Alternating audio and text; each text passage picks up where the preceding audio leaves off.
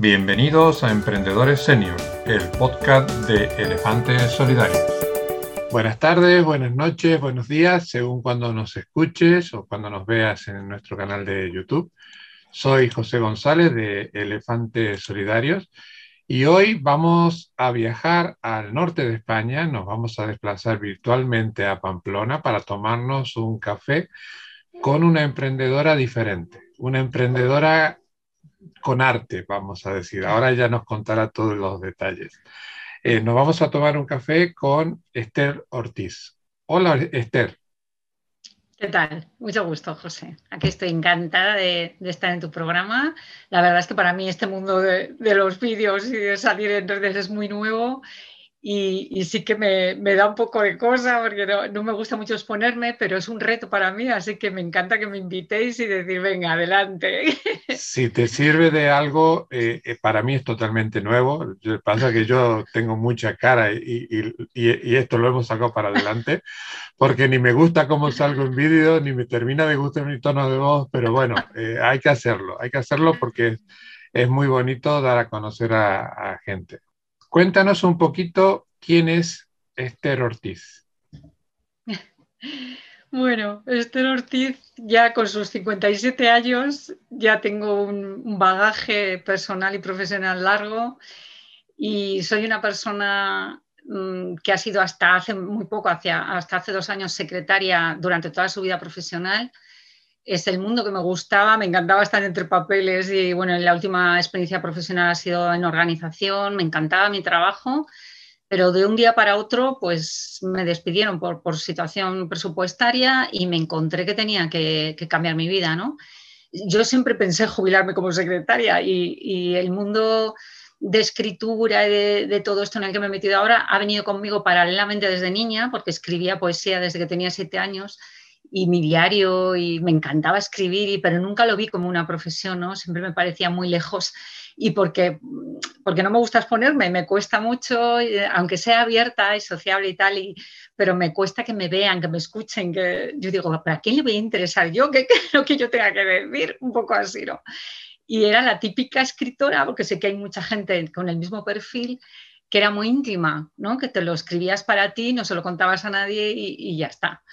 Pero bueno, pues en la situación personal que me he encontrado es cambiar el chip. Mm, he estado dos años buscando trabajo y no lo he encontrado a nivel profesional como secretaria y me he decidido a poner mi talento en este mundo nuevo que son las redes y, las, y publicar y bueno, pues en eso estoy un poco, un poco por las circunstancias, pero estoy muy contenta. Realmente ahora estoy haciendo lo que me hace feliz. Eso, eso es muy importante porque el emprendimiento, si va motivado con, con una parte de, motivación porque te satisfaga, porque llene un hueco que antes no estaba lleno, creo que es muy positivo. Ahora vamos a entrar un poquito más en, detalle, pero cuéntanos, que, ya desde, desde el nombre es que me encanta, cuéntanos qué es poesía como regalo. Sí, bueno, la verdad es que eso fue una tarde que estuve pensando, a ver, ¿cómo me centro yo en el proyecto? Porque escribir, escribe mucha gente, realmente hay mucha gente escribiendo ahora y más con el mundo digital. Y dije, tengo que hacer algo diferente, original. A mí me gusta mucho innovar, soy bastante arriesgada, en mi vida he hecho muchas locuras y dije, bueno, a ver, con el tema de escribir, voy a. El tema de la poesía, además, no es un tema muy. no llega a, todo el público, ¿no? Es un, tema un poco personal, más intimista. Y, dije, ¿y si lo oriento al regalo? Y bueno, y se me ocurrió mirar en la web. Digo, a ver si a alguien se le ha ocurrido una idea tan loca como la mía. Y efectivamente, había dos o tres personas que encontré en España y digo, es increíble, o sea, es que está todo inventado. Entonces, bueno, me, puse las webs, lo que yo había pensado lo estaban haciendo y dije, nada, me lanzo, me lanzo. Y, entonces me ocurrió la idea y, dije, venga, la, poesía como cercana, como yo, yo tengo muy claro cuáles son mis límites, yo no soy una persona intelectual, nunca he sido metida en los mundos literarios, es solamente que, me, que es fácil para mí escribir o, crear poesía, pero no con un lenguaje demasiado culto. Yo quiero que sea muy cercana, de, que cualquier persona le pueda llegar, ¿no? Ese era mi objetivo. Y entonces la idea la, transformé en que fuera para que una persona quisiera hacer un detalle a otra, pues encargarme una poesía y yo se la compongo con unos pocos datos de esa persona, yo le compongo una poesía. Y ya he trabajado para particulares. Ese fue el inicio. Y desde ahí ha cambiado tanto el proyecto. Entonces, bueno, es todo como un mundo nuevo, ¿no? Y ahora, lo vamos, ahora lo vamos a ir desgranando.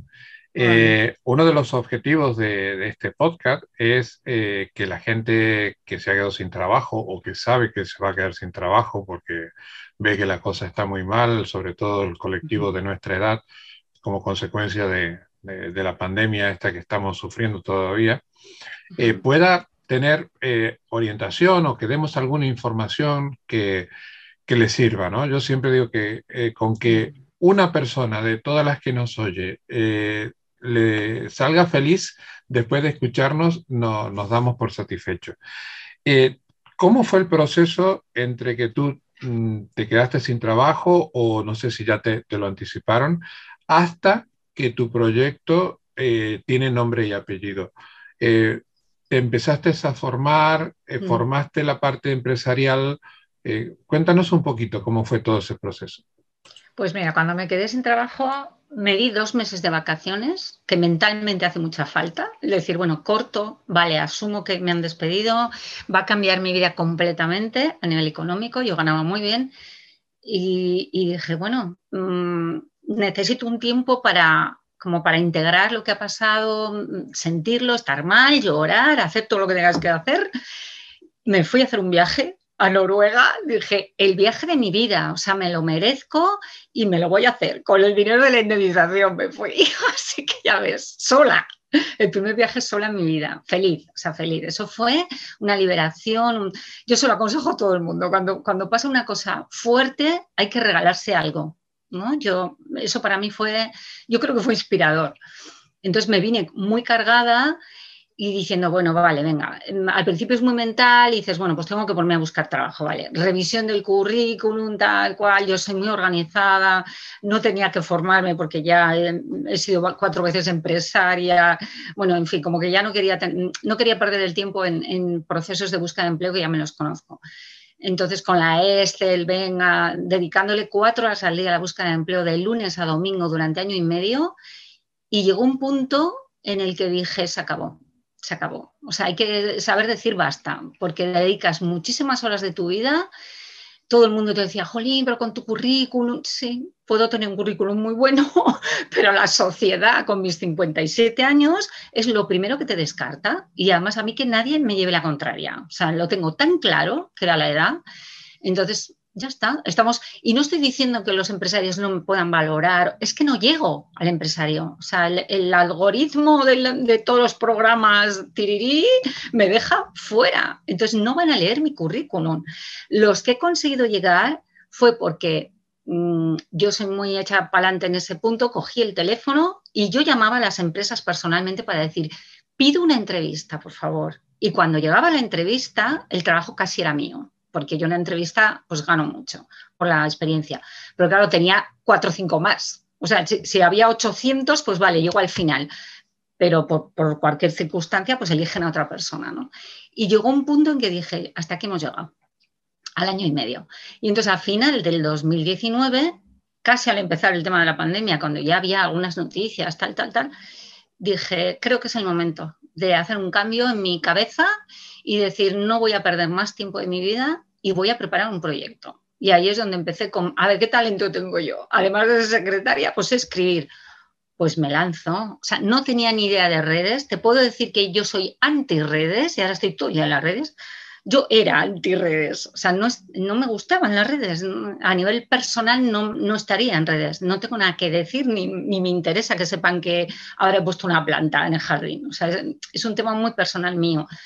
Y dije, bueno, pero un proyecto es otra cosa, un proyecto es otra cosa, el mío es online, entonces sí o sí me tienen que conocer en, redes. Y bueno, y me metí en cómo se hace una página web gratis y en un fin de semana me preparé mi página web, que no tenía ni idea. y me metí porque no, tengo, no tenía dinero, o sea, me había quedado fuera y no podía invertir en profesionales, eso también lo tenía claro. Y eso es una de las cosas que la gente tiene que saber, ¿no? Mm, delimitar cuáles son tus talentos y delimitar cuáles son tus herramientas y hasta dónde puedes llegar. Porque podemos tener unas ideas maravillosas, pero si yo no tengo para invertir en la idea maravillosa, pues se va a quedar ahí. Entonces hay que ser muy realista y decir, ¿con qué cuento? ¿Con qué cuento? ¿Con qué ahorros o qué amigos o qué tal o qué cual? Yo personalmente no contaba con nada. Entonces dije, bueno, vamos a ver si soy capaz de crearme una web sola. Y me metí en Google Site de las páginas gratis y de ahí me, he creado mi página web.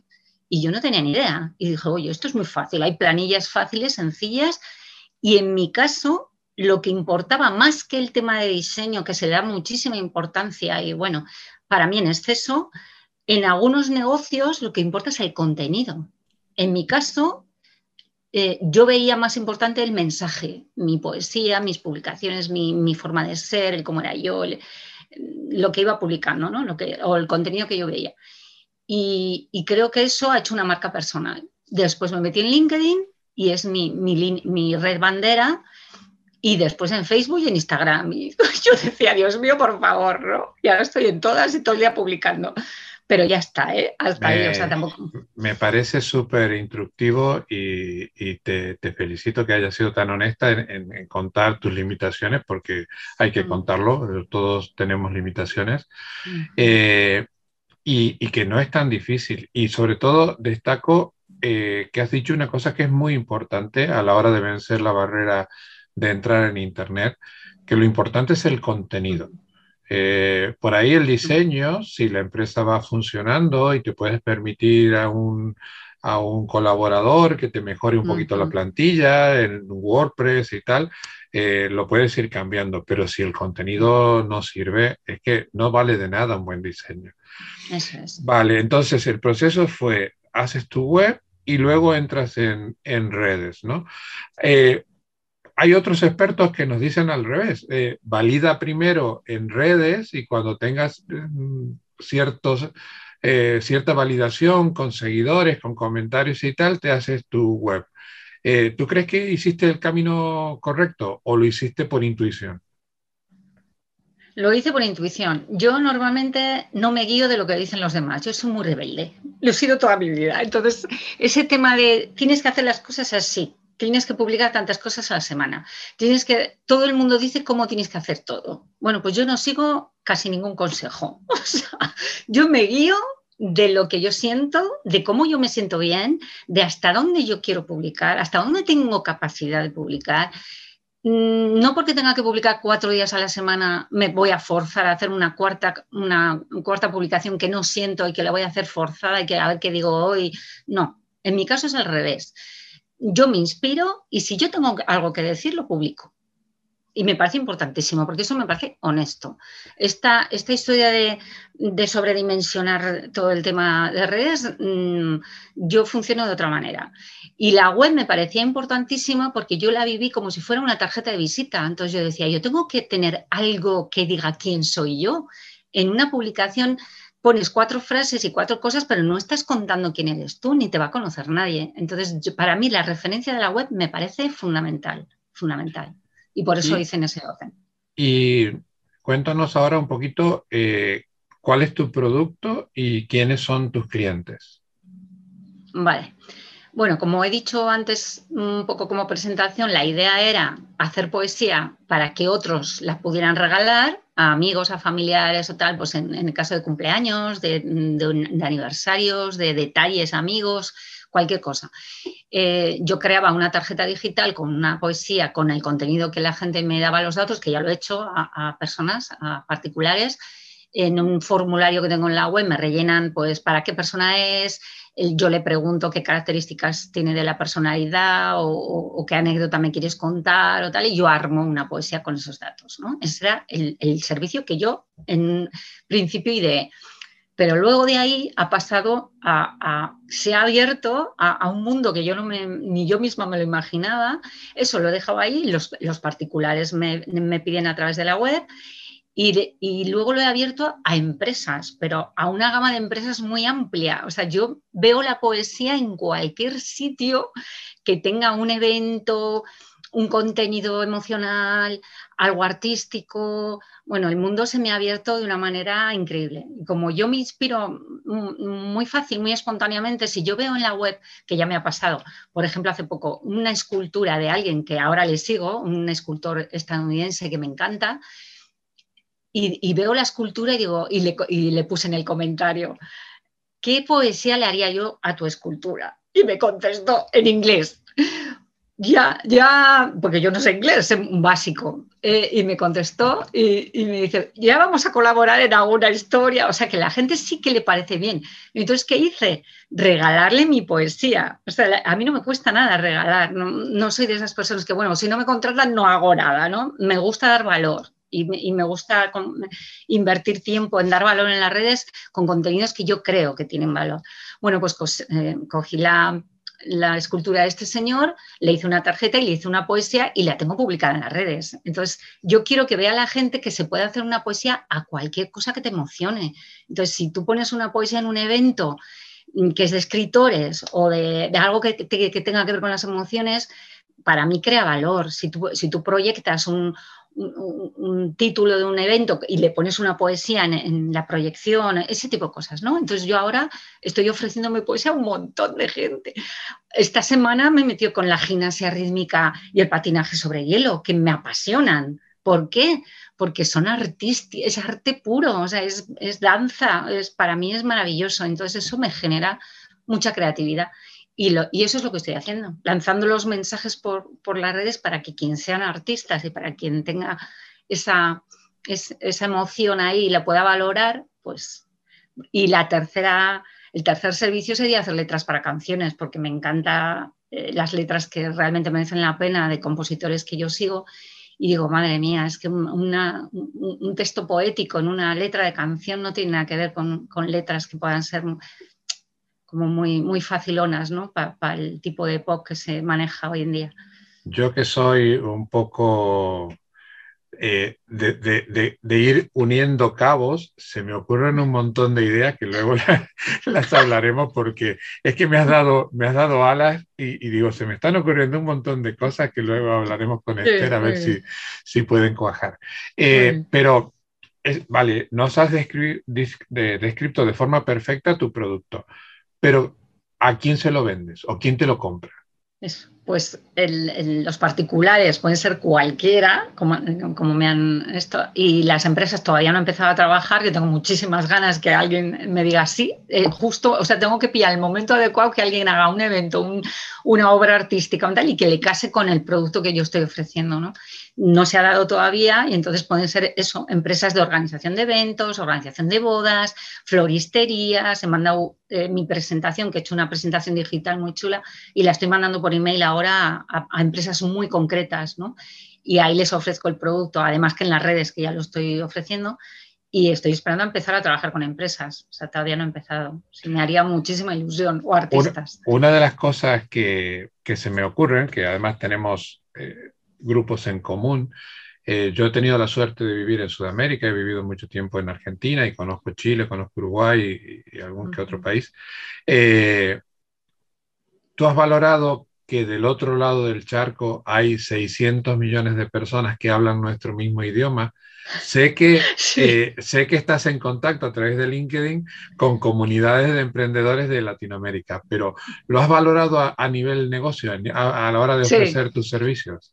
Sí, la verdad es que eso también ha sido muy nuevo para mí. Bueno, todo tiene que ver con Internet, claro, que es todo tan abierto.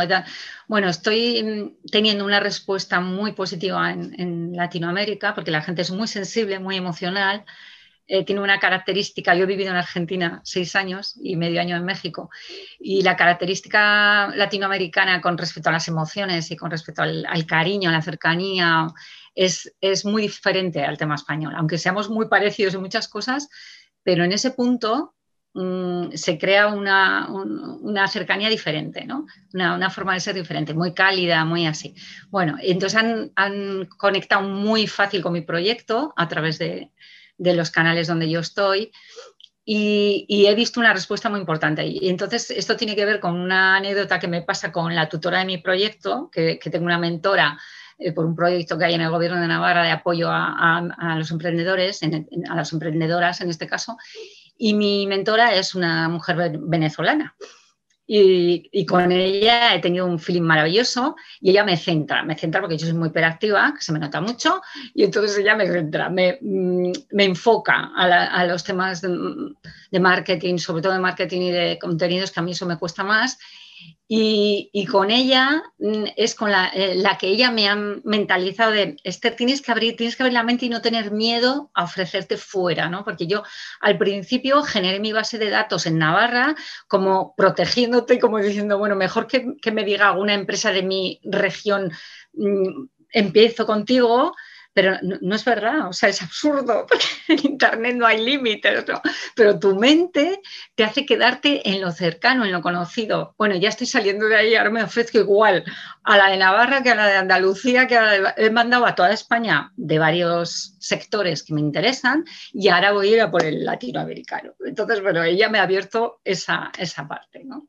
Es súper interesante porque además es una cuestión de números. Es que, es del otro lado hay muchísima más gente. Eh, simplemente por, una ecuación de, mercado vale la pena hacerlo y además, como tú has dicho, se aprecia mucho el arte, se aprecia mucho la, delicadeza y, una variación, porque cada zona tiene su forma de expresarse, una variación puede ser interesante también de, contemplar. Eh, estamos llegando casi al, final de la entrevista y quiero hacer un ejercicio que hago con, los invitados. Imagínate que estás tomando un café con una persona que se ha quedado sin trabajo o se está por quedar sin trabajo y tiene el germen del, emprendimiento adentro, pero no se atreve a dar el salto. ¿Qué le dirías? Bueno, pues desde mi experiencia personal, obviamente, yo le diría, coge un folio y escribe todas las capacidades que tú crees que tienes, todos los talentos, todas las ideas, aunque sea un totum revolutum, eh, este, que no sabes ni por dónde cogerlo después, pero que esté todo lo que tú crees que tú sabes escrito en una hoja para orientarte y decir, corcho, al verlo escrito, me puedo tirar por aquí, me puedo tirar por allá. O sea, quiero decir, tienes que verlo para darte cuenta que tú tienes todas esas capacidades, darle el valor que tiene y analizarlo. Yo le diría que yo lo he hecho mucho eso. Hay muchísimos tutoriales en Internet que te enseñan a lo básico, el cómo hacer la página web gratis, el cómo informarte de no sé qué, o sea, las cuatro cosas que tú necesitas para dar ese primer paso, incluso lo legal, ¿no? De los autónomos, no sé qué. ¿Desde cuándo tienes que pagar seguridad social o no? Que eso yo no lo sabía. O sea, si no llegas a una facturación, no tienes por qué estar de autónomo. hay muchos, muchas cosas, mm, detalles que a ti te parecen un mundo, pero que está en la red. O sea, pide información, hay que dedicar tiempo a formarse y formarse no quiere decir pagar el curso de, sino informarse en Internet, que está todo ahí, es una biblioteca increíble. Entonces, no tener miedo y dar el paso de probar. No pierdes nada con probar. Hoy en día el tema online es probar. Otra cosa es la inversión, la gente que tenga que invertir. Pero el tema online es probar, es dedicar tu tiempo en vez de ocupar todas las horas en quejarte y decir qué horror y qué mal, que no encontró nada y qué tal, pues yo las he dedicado a mi proyecto y estoy feliz. Y todavía no tengo los resultados económicos, pero no me importa, porque creo que estoy en el camino correcto. Esther, es, que me, es que me gusta mucho hablar contigo. Es, lamentablemente estamos a, cientos de kilómetros de distancia, pero bueno, ya en algún momento nos sentaremos en un café, una cerveza, un vino, lo que haga falta, porque además este, tú eres de, una tierra que a mí me gusta mucho, soy muy apasionado a los Sanfermines. Este año también me he quedado sin mi San Fermín, pero bueno, eh, ya esperamos que el año que viene se normalice un poco las cosas. Eh, antes de terminar, Cuéntale a la gente tus coordenadas digitales, cómo se llama tu web, cómo se llamas en redes sociales, para que las personas que hayan escuchado esta entrevista, que yo creo que se van a querer poner en contacto todas contigo, eh, te encuentren. Muy bien. Bueno, pues mi página web es poesiacomorregalo.es, muy fácil. Y en las redes de Facebook y de Instagram igual, poesiacomorregalo.es. En LinkedIn estoy con mi nombre, Esther Ortiz y, en, la, página web, el, email es igual, es info arroba poesía como regalo Perfecto. Si te parece, porque yo creo que tu proyecto va a tener un recorrido importante, nos emplazamos de aquí a un tiempo, o X meses, para volver a tomar este café. Eh, ya veremos si será virtual o, real y que nos sigas contando de cómo, por dónde va tu, tu, camino del emprendimiento. ¿Te parece? Estupendo, me encantaría. Muy bien, incluso para mí misma, ¿no? Para decir, bueno, a ver, en estos meses, ¿qué ha pasado? ¿no? Perfecto. Entonces, nos vemos en el próximo episodio. Nos vemos. Muchas gracias, José. a ti, a ti. No te vayas todavía. Quiero pedirte un favor. Si te ha gustado el episodio, te pido que me invites un café. Sí, un café.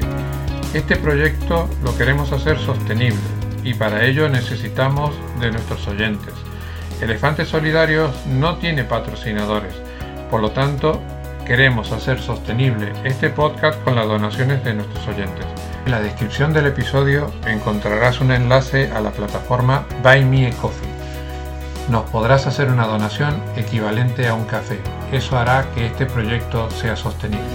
Mil gracias, te esperamos en el próximo episodio.